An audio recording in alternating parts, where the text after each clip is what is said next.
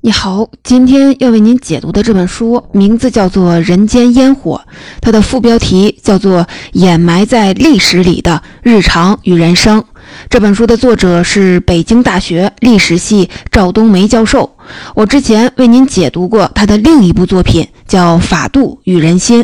在那本书里，他研究的是中国两千多年帝制时期的政治制度与政治文化，探究的是朝代更替和治乱兴衰的根源问题。那是一部宏大而严肃的作品，而这本《人间烟火》正好相反，它研究的是古人的日常生活，谈的是衣食住行四件小事儿，写得轻松而有趣，书的体量也小得多。这里所说的古人，既包括庶民百姓，也包括居于精英地位的士大夫阶层。与改朝换代、政治变革、军事战争之类的大事件相比，日常生活的变迁总是缓慢而沉静的，个人身在其中，甚至都不容易察觉。也正因如此，古人对日常生活的记录极其有限，平民百姓缺乏文字记录的能力，而有能力记录的士大夫阶层，大多又不屑于记录琐碎的日常。读书是为了考取功名、经世致用、治国安邦，而非为了沉迷于柴米油盐。古人缺少记录，后人同样不在意这些记录。过去的历史研究大多有一种功利主义的倾向，总是强调读史。是为了明智，是为了知兴替、明得失，总想从历史的经验教训里头找到为我所用的那部分。这种出发点当然也没有错，但是它导致我们习惯于把眼光局限在个别大事件和大人物的身上，而忽略了历史中的整体日常，这造成了传统与现代的严重割裂。我们虽然自称是文明没有中断的古国。但实际上，我们对一两千年前中国古人的生活方式和精神世界知之甚少。古人是怎么过日子的？他们吃什么食物？穿什么衣服？住什么样的房子？他们看重什么？追求什么？信仰什么呢？这些问题看似简单，但我们可能都答不上来。这也正是我为您推荐《人间烟火》这本书的原因。作者赵冬梅老师梳理了大量的官方史书和民间的随笔、传记、诗词、小说，还仔细考证了众多古代的画作，从各种的图文档案中打捞古人的日常生活细节，对日常生活的发展流变进行了体系化的梳理，最后完成了这部小而美的作品。你可千万别看不起衣食住行这些小事儿，要知道小事里头有古人的大智慧，看似平淡无奇，实则饶有兴趣。我们今天的饮食习惯、审美风格、生活情趣、价值观念，很多都是从古人那里承袭过来的，只是我们日用而不知。这些东西就像撒在汤里的盐，你看不见它，但它为我们的生活增添了滋味儿。今天的音频，我就大体按照原书的结构，分别从衣食住行四个方面带你了解古人的日常生活。第一部分，咱们先来说食。为什么从食开始说呢？很简单，自古以来，民以食为天。司马迁的这句话，今天听起来好像很轻巧，似乎吃就是为了满足口腹之欲。但实际上，饮食史的背后是一部漫长的人与饥饿抗争的痛苦历史。那是一个沉重的话题，咱们今天先按下不表。说到吃，我们大多数的人想到的第一个问题，可能就是古人吃什么呢？大体来说，无非三类：主食、肉食和蔬果。分类呢，跟今天差不多，但吃的食物跟今天有不小的差别。先来说主食，今天中国人的主食，南方以米饭为主，北方以面食为主。这种格局是什么时候形成的呢？可能比你想象的要晚很多。根据作者的考证，这是一个缓慢的变化过程，开始于魏晋南北朝时期，到唐宋才最终的完成。我们知道，中国是世界上最早种植水稻的国家。其实，中国也是世界上最早种植粟，也就是小米的国家。在新石器时代，黄河流域就开始种植粟，粟一直是中国北方地区最重要的主食。在魏晋南北朝以后，粟的地位才逐渐的被小麦取代。其实，种植小麦的历史也很早，大约在五千年前，中国境内就有人种植小麦。汉朝政府甚至两次的推广种小麦，目的是增加单位面积产量。但是老百姓很不愿意种，为什么呢？因为小麦直接煮不好吃，用麦粒做的饭叫麦饭，那是穷人的食物，吃起来硌牙。有地位、有条件的人一般是不吃的。你可能会问，他们为什么不把小麦做成面粉或者烙饼呢？答案很简单，因为他们还没有学会制备面粉和饼的技术。早期的磨面技术很有限，磨出来的还是比较粗的颗粒。到东汉，磨面技术和效率有所提高。到唐朝开始出现了水力推动的碾房，加工面粉成为有利可图的行业。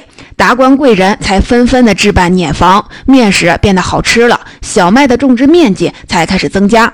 到南宋，南人食米，北人食面的格局才最终的形成，并且影响至今。说完主食，咱们来看看肉食。还记得孟子里的那段话吗？五亩之宅，树之以桑，五十者可以衣帛矣。鸡豚狗彘之处，无失其食；七十者可以食肉矣。由此可见，在当时，七十岁以下的人是很难吃上肉的。《左传·曹刿论战》里说：“肉食者鄙，未能远谋。”用肉食者来形容权贵阶层，这也说明平民层是很难吃到肉的。这两篇文章都是春秋战国时期写的，按当时的制度，贵为大夫方可食肉。后来，随着经济发展进步，能吃肉的人能吃肉的日子当然越来越多。但对寻常百姓而言，吃肉仍然是一件稀罕事儿。那么，古人所吃的究竟是什么肉呢？书中进行了详细的考证。首先，很少有人能吃牛肉，因为牛是耕地的主要动力。直到上世纪六七十年代，很多农村地区还禁止杀耕牛，在古代更是严令禁止。《礼记》当中记载。天子社稷皆太牢，诸侯社稷皆少牢。太牢包括牛、羊、猪，少牢只有羊、猪。可见牛是最尊贵的祭品，只有天子才能使用。诸侯无故不杀牛，大夫无故不杀羊，士无故不杀犬士。在秦汉以后，历代都用严苛的法令保护耕牛。魏晋南北朝最为严厉，当时规定。非宗庙社稷之祭，不得杀牛，犯者皆死。不能吃牛肉，那吃的到底是什么肉呢？秦汉时期的肉食种类主要是猪、狗、羊、鸡，各种的野味儿。从北朝开始，随着游牧民族的南下，中原的肉食习惯发生了重大的转变，羊肉变成了统治阶级的最爱。在宋神宗时期，御厨一年的肉食的消耗量为。羊肉四十三万四千四百六十三斤四两，长脂羊羔一十九口，猪肉四千一百三十一斤。不得不说，肉食者胃口真的是惊人。相较于羊肉，猪肉长期被认为是一种不太美味、不太健康的肉类。比如南朝陶弘景的《名医别录》，明代李时珍的《本草纲目》都对猪肉给予了负面评价，说它避血脉。弱筋骨，需肥人不可久食。作者说，上层人士对猪肉的喜爱大概来自金朝和清朝，那是东北的习俗。这一点，你只要想想东北人爱吃的猪肉炖粉条、锅包肉，就能够理解了。当然，老百姓难得有肉吃，自然不会挑剔。日常的动物性的蛋白质来源主要是小鱼、小虾和鸡蛋。丰年留客足鸡豚，鸡肉和猪肉那是民间的盛宴。再说到蔬菜也很有意思，老百姓餐桌上的美食是一点点丰富起来的。元代以前，华夏民族最重要的蔬菜是葵，这个葵可不是秋葵，而是青青园中葵，朝露待日晞里的那个葵，它是一种。绿叶的菜又叫冬寒菜，我小时候在湖南的老家经常吃这种菜，但后来在北方多年，从来没有在市场上见到过。我问一些北方的朋友，他们也都表示从来没有吃过这种菜。但据作者考证，葵在很长时间里一直是华夏民族最重要的蔬菜。你看，汉乐府《长歌行》里把人参用葵的生长和凋零来做比对。贾思勰的《齐民要术》把葵放在了头等重要的地位。元代王祯的农书更是把葵尊为百菜之主，但到明代，葵的地位出现了戏剧性的下降。《本草纲目》里把葵降到了草部，说“今不复食之，故宜入此”。那时老百姓的当家蔬菜已经从葵变成白菜、萝卜、韭菜之类。与葵的节节败退不同，胡椒。辣椒、甘蔗等可以作为调味品的食物逐渐从域外进入中国。此外，还有来自新大陆的红薯、番茄、土豆。这些食物不仅丰富了中国人的餐桌，更是促进了中国人口的大幅增长。上面说的都是吃什么，还有一个问题是怎么吃，这主要涉及烹饪方法的问题。中国饮食文化的进步，一个重要的转折点是炒菜技术的发明。你可别小看这项技术，它至今仍然被视为中华饮食最具特色的烹饪技法之一。在炒菜被发明之前，无论是王公贵族还是黎民百姓，吃的菜大多是蒸煮或是烘烤出来的，而且调味品严重不足。要知道。甘蔗榨糖技术要到唐朝才从印度引进，酱油和菜油的登场要到宋朝，花生油、辣椒、西红柿的登场则要到明朝以后。早期菜肴的调味料除了盐，就是各种的酱汁和豆豉，味道可想而知。有意思的是，作者认为炒菜之所以会被发明，很可能跟缺少燃料有关，因为炒是一种更节能的烹饪方式，而燃料变得金贵是唐宋以后的事情。那么是从什么时候起，中国古人的饮食开始接近于现代的呢？作者认为要到宋朝。他说，宋朝是华夏饮食文化的初步成熟期。当时除了辣椒以外，其他的调味品，比如说油盐酱醋茶，都已经齐备，炒菜的技术开始流行。无论主食还是副食，都跟今天没有太大的差别。而且当时的餐饮业繁荣，城市里的酒楼、茶肆鳞次栉比。南食店、北食店，风味各异。前些年，有三个年轻人仔细地考证了宋朝人所用的食材和烹饪方法，仿照着做了很多的菜，还出了一本颇受好评的书，叫《宋宴》，让很多人一饱眼福。如此看来，宋朝不仅是经济文化繁荣，还有很多舌尖上的美食。第二部分说完了食，咱们再来说说衣。我先问一个傻问题：人为什么要穿衣服呢？你可能会说，因为衣服能保暖、防晒、遮羞、修饰自己，这些都对。但作者认为，其实衣服还有一个重要的延伸功能，那就是符号功能。尤其在传统的社会，对着装有着严格的等级限制，衣服象征着财富、权势、身份。古人花在衣服上的心思，恐怕一点都不比今天的人少。每个朝代、每个阶层的服饰都有所不同，它的区别主要体现在材质、颜色和款式三个方面，这些都能与人的身份相对应。咱们先来说材质。早期人类都是用动物的皮毛或者是树叶来蔽体，后来出现了丝和麻，这是中国最早的纺织品。丝绸是中国人的一大发明，后来行销世界，才有了丝绸之路。那么，最早的丝织品是什么时候出现的呢？可能远比你想象的要早。书中讲到，一九五八年。在距今大约四千七百年的浙江吴兴前山样遗址中，就出土了丝织品的残片。有学者甚至认为，中国人驯化、培养家蚕的历史可以追溯到七千年前。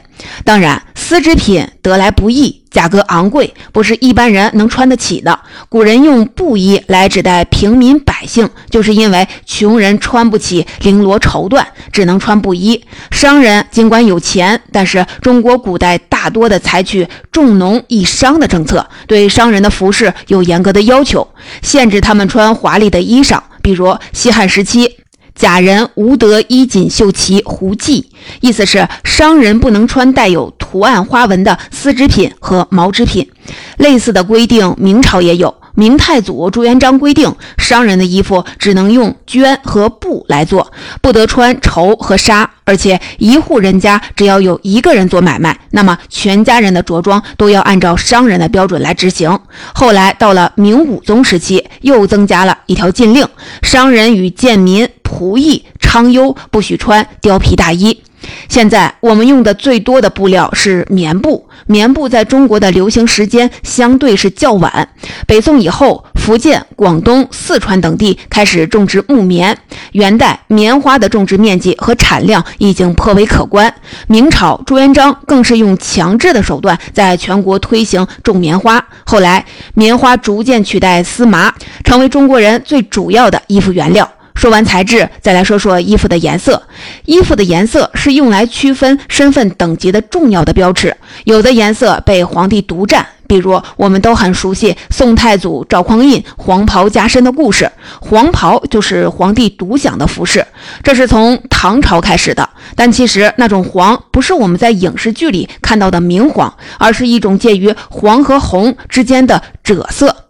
书中指出，用官服的颜色来区分官员等级的制度，也是在唐朝正式确立的。唐朝三品以上的官员穿紫色，四品、五品穿朱色，五品以上都属于贵官。所以有一句话叫做“朱紫迎门，自称贵”，用朱紫两种颜色来指代高官。再讲一个好玩的考证，你可能还记得白居易《琵琶行》里最后一句：“座中替下谁最多？”江州司马青衫湿，白居易被贬为江州司马，只能穿青色的衣服。那么他当时是几品官呢？根据陈寅恪先生的考证，虽然白居易的职位相当于是五品，但阶官是最低级的，从九品，所以只能穿青衫。说完颜色，咱们再来说说款式。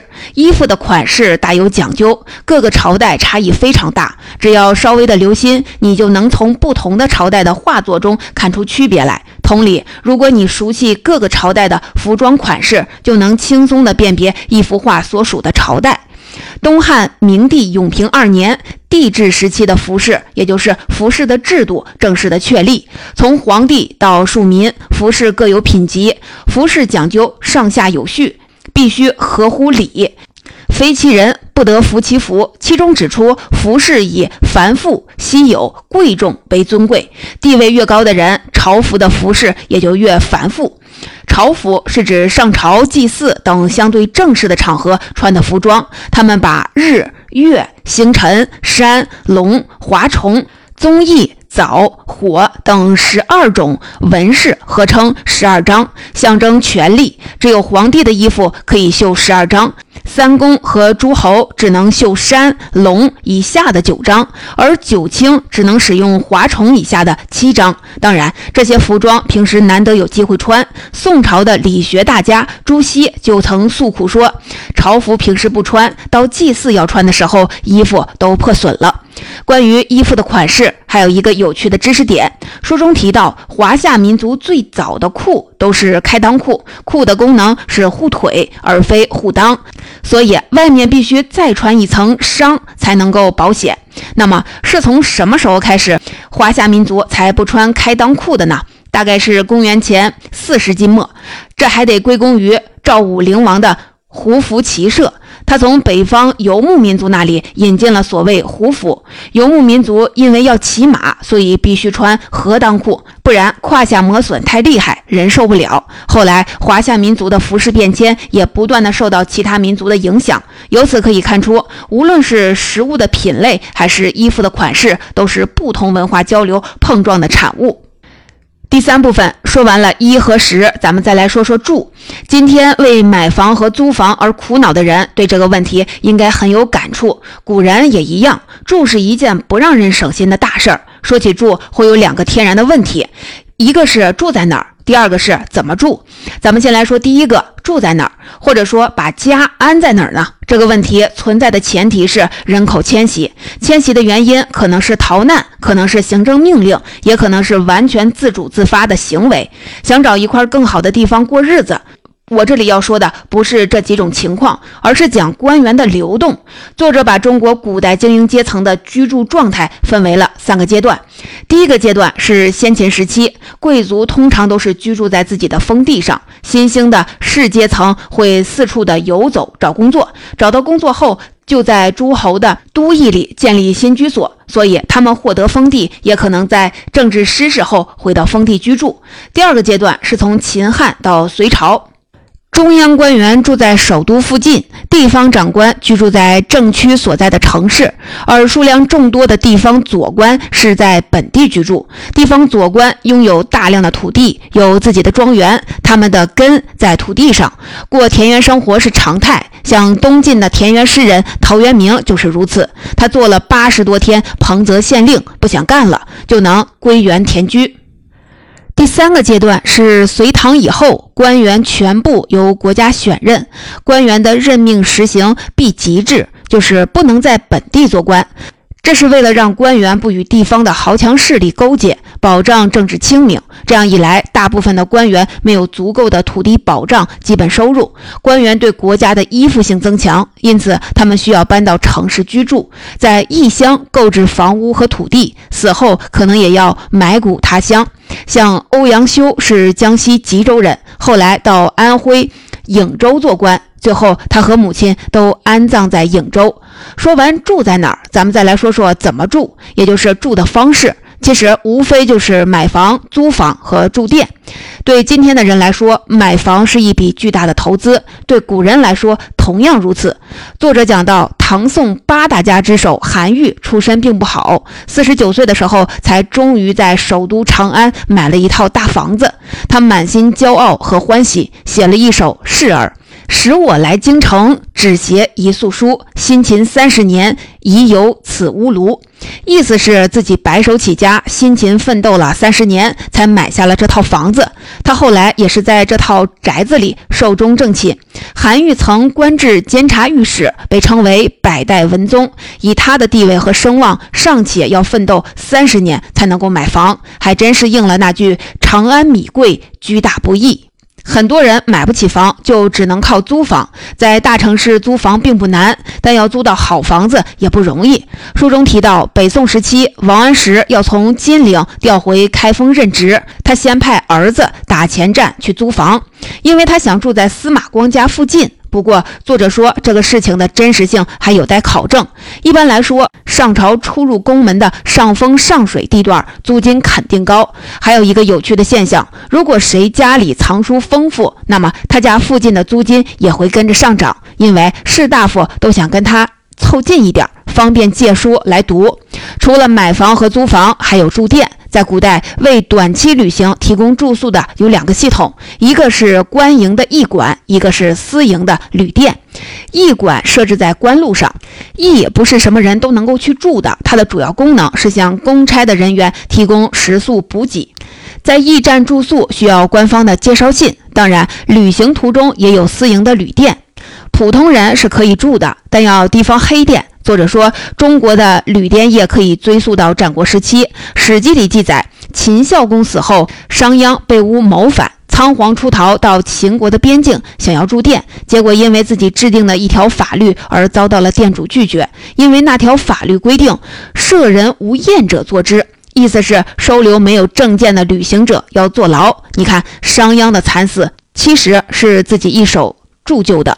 在古代，路上的住宿不像今天的这么便利，但城市里的旅店业还是发展的不错。在宋仁宗时期，东京的底店有官司两种，其中官营底店有两万六千两百间客房，年收入额大约十三万余贯。底店的利润极高，所获的利润被称为“吃钱”，意思是傻瓜都能挣的钱，所以达官贵人争相投资底店业。第四部分说完住。最后，咱们再来说说行。说起古代的行，你第一时间想到的是什么呢？我想到的是李白的诗《行路难》：“行路难，行路难，多歧路，今安在？”公元七四二年，李白奉诏入京，担任翰林供奉，却没有被唐玄宗重用，他受到了权臣的排挤。两年后，被赐金放还，变相的撵出了长安。朋友为他践行，他写下了这首千古名篇。跳出李白的个人遭遇来看这首诗，我们可以看到古代的官宦生涯的极大不确定性。官员的升迁、贬谪或平调，让他们需要在全国不同地方来回的游走，所以他们自称宦游人。赴任的路途遥远而陌生，交通不便，前程未卜，所以才会有那么多以送别为主题的诗词，比如《与君离别意》。同是宦游人。劝君更尽一杯酒，西出阳关无故人。日暮征帆何处泊？天涯一望断人肠。极身官宦虽然荣耀，但宦游人需要一直在路上。与他们同游的，可能还有父母、妻儿、仆从，乃至亲属和门生。在安土重迁的古代社会，农民是很少远走他乡的，而官宦经常是路上的匆匆过客。除了当官的，还有赶考的读书人、做买卖的商人、去从军的人。逃难的人以及运送货物、信件的人，这些人是旅途中的常客。在路上会有两个重要的交通关口，一个是关，一个是驿。在一个相对独立的地理单元的出入口会设置关，比如潼关、阳关、玉门关等等。人和车马要从关口经过，必须要有相应的通关文书。比如在唐朝，普通旅行者需要提供过所。这是由户口所在地的州一级的政府颁发。出去旅行一个月以上的，需要有行牒；出去三个月以上的，需要有长籍。你可能立马就会想到一个问题：古代没有照相技术，持通关文书的人怎么证明证件是自己的呢？这一点，当时的管理者早就想到了。作者指出，汉代的旅行公文上会标注持证者的个人身份、年龄、身体特征、居住地以及随身所携带的重要的物品的名称或者是特征。比如说，张三年龄二十六岁，身高七尺三寸，肤色黑，驾着一辆牛车出关。过关的时候，关口的小吏不仅要现场的查验，还要抄录相关的文书，以便旅行者返回的时候核对。这样的机制既是为了保护区域安。全，隔绝外部势力，也是为了防止走私行为。而前面提到过的驿站主要提供两种服务：一是向过往的官员、使节提供食宿、交通服务；二是传递文书，主要是各级的官府之间的公文。从宋代开始，也传递官员的家书。书秦汉时期，主要交通线上每隔十里设置一个游亭，有房舍，负责为官员旅行提供方便和传递信息。汉高祖刘邦起事之前就做过亭长。唐朝三十里设一个驿，宋朝六十里设一个驿，从十里到三十里再到六十里，为什么亭或者驿的设置会越来越稀疏呢？原因可能是官员旅行的速度变快了，从坐车变成了骑马，马灯的应用加快了骑马的速度，而且 E 的功能也出现了一些调整。那么，在古代要怎么提高文书传达的效率呢？作者告诉我们，就是让驿站换马换人接力跑。宋高宗连发十二道金牌召回岳飞，按规定，金牌是最高级别的速度，传递速度要日行五百里。有美国学者对当时各大帝国的邮政速度进行对比，结论是当时中国的邮政速度是全世界最快的。这不仅是技术的优势，更是国家管理能力的体现。当然，工业革命以后，西方国家发明了汽车、火车、蒸汽轮船，速度远超传统的马车和帆船，那是世界现代化的开端，又是另一个故事了。总结，最后咱们再回到这本书的书名，它叫《人间烟火》。仔细的咀嚼这四个字，你就会发现它有一种诗意在。我们用“人间烟火”来形容世俗生活，无论是达官贵人还是贩夫走卒，都离不开这人间升腾的渺渺烟火气。古人如此，今人也如此。听完这本书，你会发现，过去我们在审视历史的时候，把衣食住行这四件事看小了。其实，他们从来都不是无关宏旨的小事儿，他们不仅关系到每个个体的生存状态和切身利益，也关系到整个社会的运行秩序和前途命脉。日常生活里藏着古人无穷的创造力，也藏着古人的精神信仰和文化密码，而这些东西早已经深深地根植在我们民族的血脉里。